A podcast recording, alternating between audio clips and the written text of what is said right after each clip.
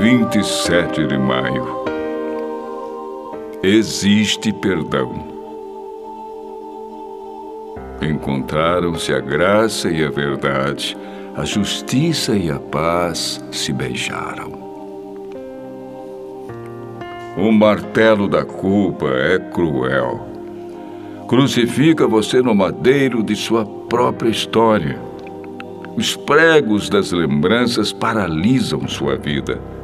As pessoas passam e você fica imobilizado, como se a derrota fosse a autopunição que merece. Quando a culpa não o perturba, pode ser mais perigoso. O cinismo é fatal. É o abismo sem fundo de onde não existe retorno. É o ponto final de qualquer história. O Salmo 85 é a visão do salmista da maneira como Deus lida com o problema da culpa do ser humano. Este salmo fala do Calvário. Ali, numa inglória cruz, encontraram-se a graça e a verdade e se beijaram a justiça e a paz. Ao andar nos seus próprios caminhos, a criatura escolheu voluntariamente o caminho da morte. Não havia esperança na sua triste existência. O princípio universal da justiça estabelecia a consequência natural de sua escolha: morte. Esta é uma verdade inquestionável.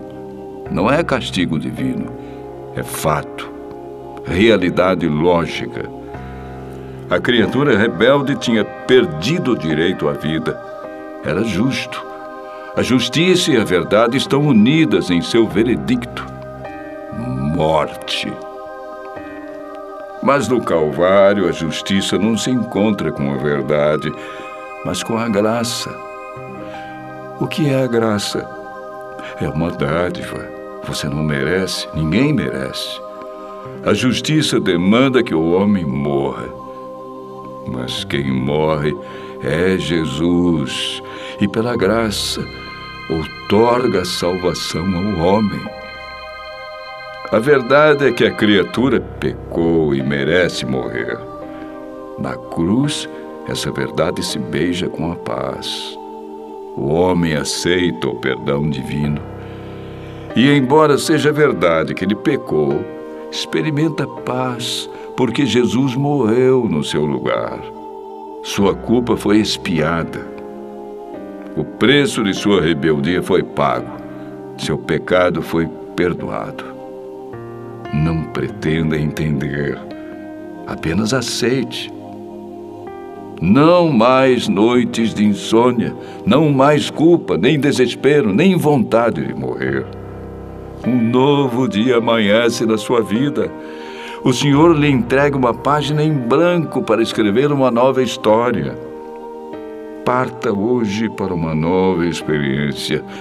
Quando o martelo da culpa bater no seu coração, quando a consciência gritar, culpado, e a história dos seus erros o atormentar, olhe para a cruz do Calvário, onde encontraram-se a graça e a verdade, a justiça e a paz se beijaram.